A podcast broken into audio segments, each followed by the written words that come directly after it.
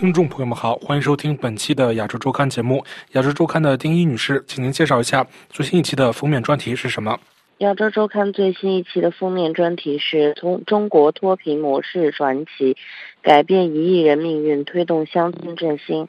中国打赢脱贫攻坚战，推动穷村移民迁徙，善用高新科技，提供学校与职业配套。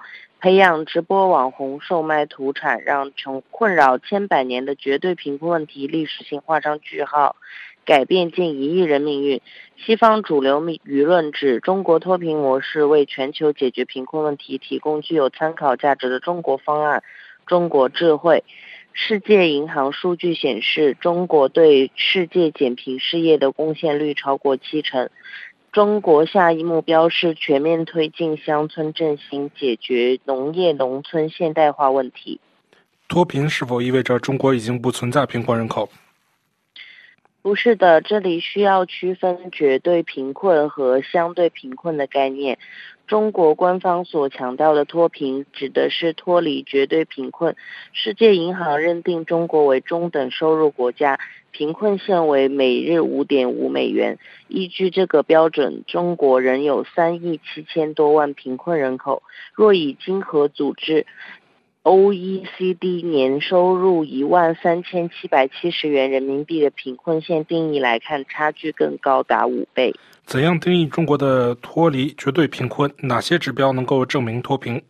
二零二零至二零二一年初，二十一万普查人员对中西部二十二省。自治区和直辖市进行了国家脱贫攻坚普查，普查结果显示，一是贫困人口全面实现两不愁三保障，即不愁吃不愁穿，保障其义务教育、基本医疗和住房，且饮水安全有保障。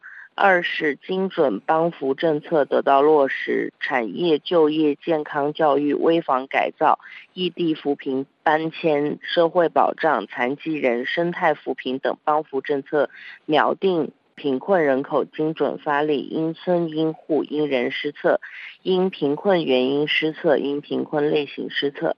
三是。贫困地区基础设施和基本公共服务水平显著提高，县乡村三级医疗卫生服务体系健全，教育文化设施和服务水平提高。如何立决解决贫困问题的中国模式和中国方案？一般国际上通行的减贫方法不外乎是对穷人减税，对富人增税，但。中国过去几十年的扶贫，并非单纯以财政措施实施，而是立足国情，靠政府大规模介入，投入大量人力资金，为贫困地区做好道路、饮水、电力、通讯等基建，然后引入投资，为贫农提供可以持续的生计。对于不适宜人类居住的穷村，则实行移民迁徙，为他们在他乡建立新村，东西南北互助，精准对口扶贫。除了封面专题外，本期还有哪些其他重要内容吗？本期亚洲周刊还专访加拿大参议员胡元豹，剖析中加美博弈出路，加拿大充满反华气氛。朝野争相比赛谁对华强硬，务实精神无存。胡元豹从国家利益、中美博弈、中加关系等多个角度来分析目前困局。他认为，在可预见的未来，加中关系将是加拿大所面临的最大外交政策挑战。好，感谢亚洲周刊的丁一女士，也感谢苏林亚的技术合作。